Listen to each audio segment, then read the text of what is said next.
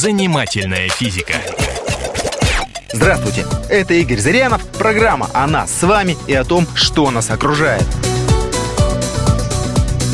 Что такое вирус?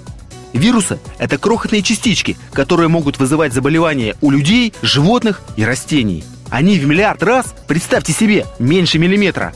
Их крошечный размер не позволяет разглядеть их в обычный микроскоп, и приходится пользоваться электронным. Всем известны, например, кожные вирусные болезни – ветрянка, оспа, корь. Они являются результатом действий одной группы вирусов. Другая группа вызывает заболевания центральной нервной системы – бешенство, воспаление мозга, детский паралич. Третья группа воздействует на внутренние органы и вызывает желтую лихорадку, грипп и многое другое. Что же это за зверюги, которые могут устраивать в организме такое? Подавляющее большинство живущих на Земле организмов состоит из клеток, и только вирусы не имеют клеточного строения. Наиболее простые из них состоят из молекулы ДНК, которая окружена белковыми молекулами. Это защита вируса, его оболочка – Вирус, в отличие от клетки, можно разобрать на части, а потом заново собрать. Если мы отделим его оболочку от молекулы ДНК, а потом опять соберем их вместе, вирус начнет действовать, как ни в чем не бывало. С клеткой такой фокус не проходит. Если мы разберем ее на запчасти, ядро, оболочку, цитоплазму и так далее, то заново собрать мы ее уже не сможем.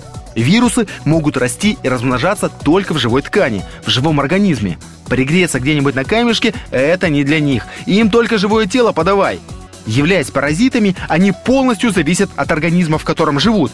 Вирусы не обладают собственным обменом веществ, а для размножения используют обмен веществ в клетке хозяина, ее ферменты и энергию.